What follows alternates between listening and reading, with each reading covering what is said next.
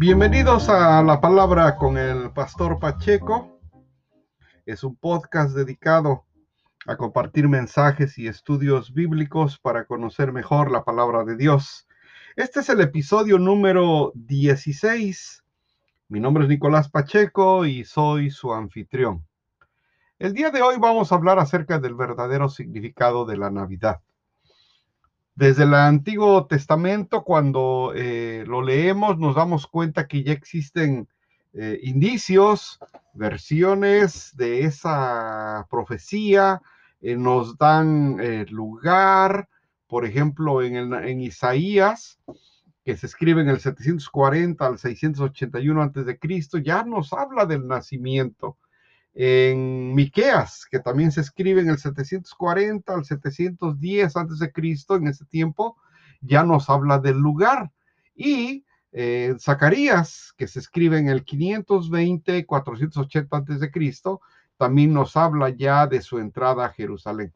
Es decir, desde antes ya había eh, profecía, se, se, hablaba, pero pues no existía una, mm, una versión entera, sino cada profeta recibía parte de, esta, de este evento que iba a suceder.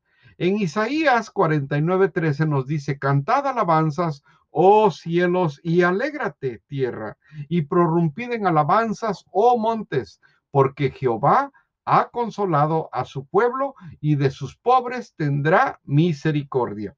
Aquí lo que vemos en este texto es de que ya aparecen eh, palabras que nos van a, a, indicar las características del el Mesías.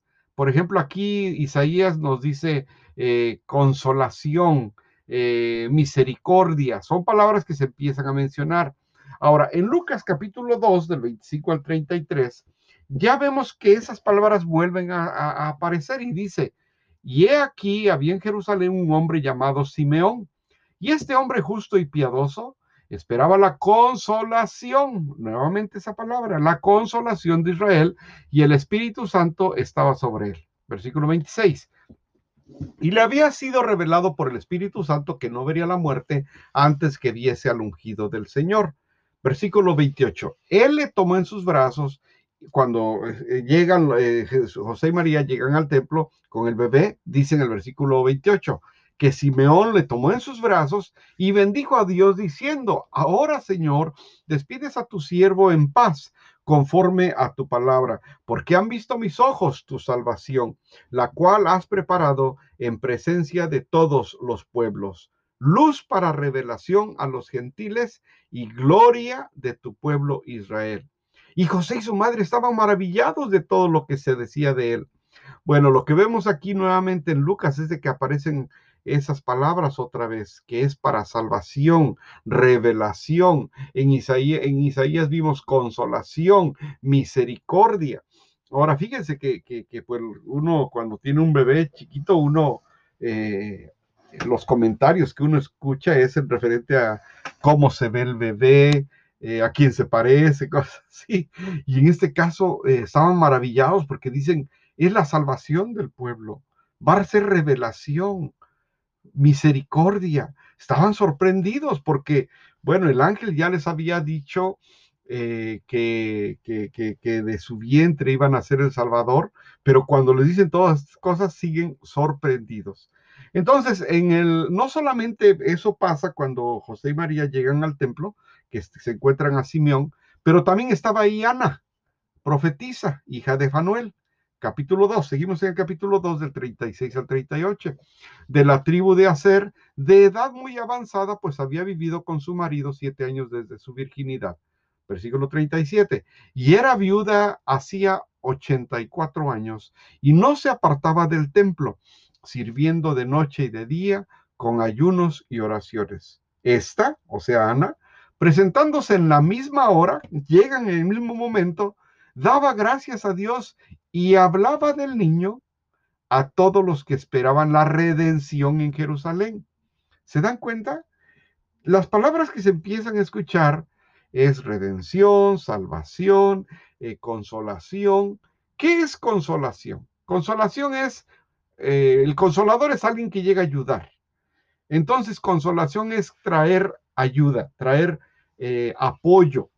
Redención, ¿qué significa? La palabra redención denota el medio por el cual se logra la salvación, a saber, por el pago de un rescate. Bueno, lo que estamos viendo aquí es que la profecía habla de la llegada del Mesías. El pueblo judío había sufrido ya mucho siendo esclavos de varios pueblos, había sido de los babilonios, eh, de, los romanos, sirviendo al César eh, y de muchos pueblos. Entonces lo que ellos querían era un libertador, pero no el libertador que aparentemente aquí habla de palabras que no tienen que ver con, con un jinete, un caballo blanco, viniendo dispuesto a derrotar a los ejércitos, entrando en caballo con su espada. No, hablan otro tipo de cosas acerca de este bebé. Entonces, en el Salmo 78, 35 nos dice, y se acordaban de que Dios era su refugio y el Dios altísimo su redentor. ¡Wow! En el Salmo 78 nos dice que Dios Altísimo, Jehová, es nuestro redentor. Y cuando dicen que el niño que nace va a ser el redentor, ¿cómo está aquí esto? ¿El bebé es Dios mismo? Todo eso está pasando. Son profecías. Ya llegó el bebé. Entonces, eh, la palabra redentor no solamente en el Salmo 38 aparece, 78, perdón, sino también en Job 19:25. Dice, yo sé que mi redentor vive y al fin se levantará sobre el polvo. Job, que es el libro más antiguo escrito antes que se escribió Génesis, antes de que, que, que, Moisés escribiera Génesis, Job ya se había escrito y se sabe porque Moisés ya habla de ese libro. Entonces, en este libro, con tanta sabiduría tan antiguo, ya se habla del Redentor y dice, mi Redentor vive y al fin se levantará sobre el polvo. ¿De qué está hablando? Bueno, pues ahí ya viene dándonos el, el, mensaje, el verdadero significado de la Navidad. No hay palabra en el vocabulario cristiano que se considera más preciosa que la palabra redentor, porque aún más que la palabra salvador, recuerda a los hijos de Dios que su salvación ha sido adquirida a un gran costo personal, porque el Señor se dio a sí mismo por nuestros pecados para librarnos de ellos. Este es el verdadero significado de la Navidad. Cuando hablamos acerca de que el redentor viene, pero viene a pagar un precio por nuestros pecados. Recuerdan, en el Antiguo Testamento había que entregar em, una ofrenda anual para redención de pecados. Dependía mucho de su situación económica. Eh, si usted era muy pobre, como en el caso de José y María, tenían autorizado llevar un par de o tórtolas, dicen alguna, en otro evangelio. Pero eh, si no, pues usted tenía que llevar eh, los borré, un, un, cordero sin mancha, mismos animales que se vendían ahí en el templo. Por eso el Señor cuando ve todo eso se molesta mucho porque era, el, era un negocio, ¿no? Entonces, este, aquí vemos de que eh, la llegada de este bebé incluye palabras diferentes, redención, salvación, consolación. Esto es el verdadero significado de la Navidad. Ahora, pasos para experimentar el consuelo y la redención de Jesús en esta Navidad. Ahora que ya entendemos que la Navidad significa el nacimiento de nuestro Redentor, la llegada de la consolación, ahora vamos a ver qué pasos podemos tomar para experimentar este consuelo y la redención de Jesús en esta Navidad. Primero, maravíllate de Jesús. Y José y su madre estaban maravillados de todo lo que se decía de él. Lucas 2.33. Y es cierto, ¿sabe qué? Bueno, yo no sé usted, pero yo viniendo de una vida de pecado, con una adicción al alcohol, cuando, cuando yo veo cómo Jesús ha transformado mi vida, solo por medio de mi fe con Él, de mi fe de que Él es mi Salvador, ni, de que voy a pasar la vida eterna con Él, porque esa es la clave, tener fe en Él. Me maravillo de lo que Él ha hecho en mi vida, porque al final no soy yo el que lo ha logrado, es Él el que lo ha logrado. Yo lo único que hice fue confiar en mi Señor. Así que lo, animo a experimentar este consuelo y redención. Primero, maravíllese de Él. Cuéntese lo que ya Él ha hecho en su vida. Estoy seguro que ya ha hecho algo. De pronto, a veces parece que no lo vemos.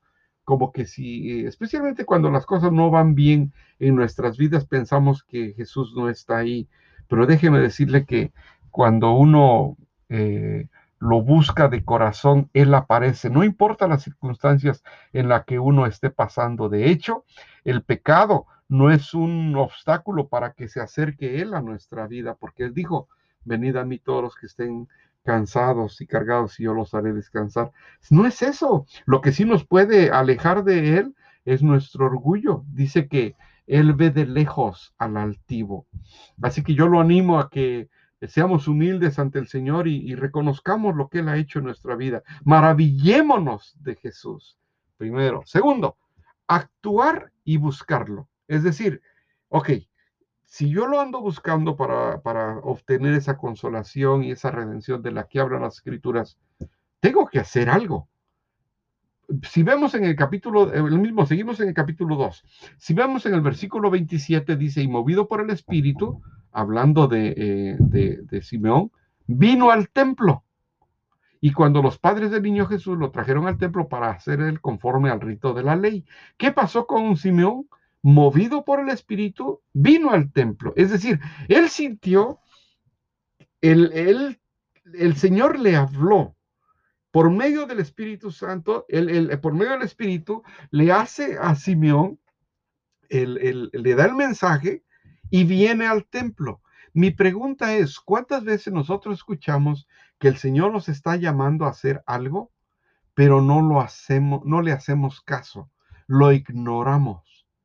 Sabemos que nos está pidiendo hacer algo, sabemos que eso que queremos hacer está mal, lo hacemos, sabemos que está bien, no lo hacemos.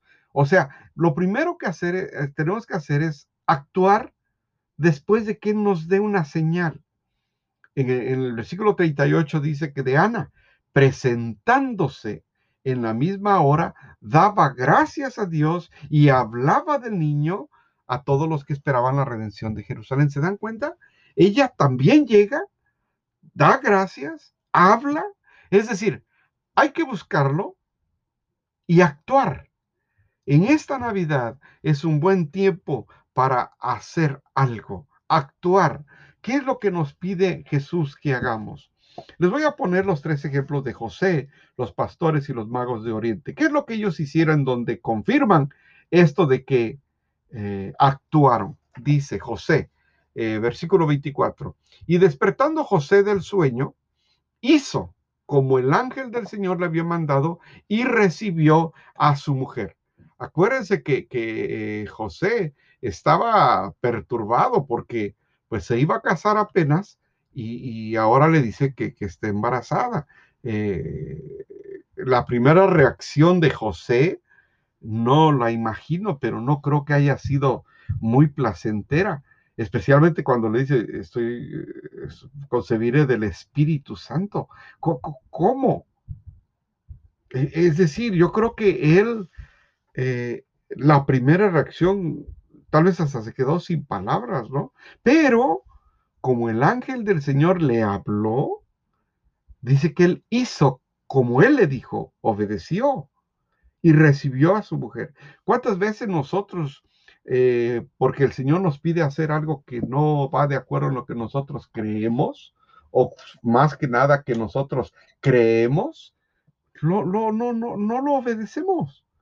Y precisamente por eso muchas cosas no nos salen bien, porque no actuamos conforme Dios nos está pidiendo. José sí lo hizo. Los pastores, dice en el versículo 15, sucedió que cuando los ángeles se fueron de ellos al cielo, eh, los pastores se dijeron unos a otros, pasemos pues hasta Belén y veamos lo que ha sucedido y que el Señor nos ha manifestado. Fíjense, el Señor les dijo, va a pasar esto. Ellos pudieron haber ignorado el mensaje, como muchas veces lo hemos hecho nosotros, ignorado y seguir pastoreando sus ovejas, que era su trabajo principal y que seguramente no podían descuidarlo porque iban a ser llamados de atención. Sin embargo, obedecieron, dice, pasemos y veamos. Dejaron a un lado tal vez lo que era más importante para ellos, que era cuidar de su ganado, y obedecieron lo que les, los que les dijeron los ángeles, pasemos y veamos. Así que es otro ejemplo. Los magos de Oriente, dice cuando Jesús nació, eh, es en el versículo 1 y 2, cuando Jesús nació en Belén de Judea en días del rey Herodes, vinieron del Oriente a Jerusalén unos magos diciendo, ¿dónde está el rey de los judíos que ha nacido? Porque su estrella hemos visto en el Oriente y venimos a adorarle. Entonces dice, vinieron, hemos visto, venimos a adorarle. ¿Se dan cuenta? No solamente recibieron el mensaje de Dios, pero también actuaron. Mi pregunta es, cuando tú recibes el mensaje de Dios a que hagas algo, ¿actúas o no? Entonces, primero, maravíllate de Jesús. Segundo, actúa y búscalo. Y tercero, conviértete en mensajero. Cuando dice en el versículo 38, dice que, que, Ana, presentándose a la misma hora, daba gracias a Dios y hablaba del niño a todos los que esperaban la redención de Jerusalén hablaba del niño a todos los que esperaban la redención. Yo te pregunto a ti, ¿conoces a alguien que, quiera escuchar en estos días de crisis la palabra de salvación, la palabra de esperanza? Estoy seguro que sí conoces a alguien. Conviértete en mensajero. Alguien necesita escuchar un mensaje de amor en medio de esta crisis, de paz, de esperanza. Maravíllate de él entonces, son tres. Maravíllate de él, sé humilde.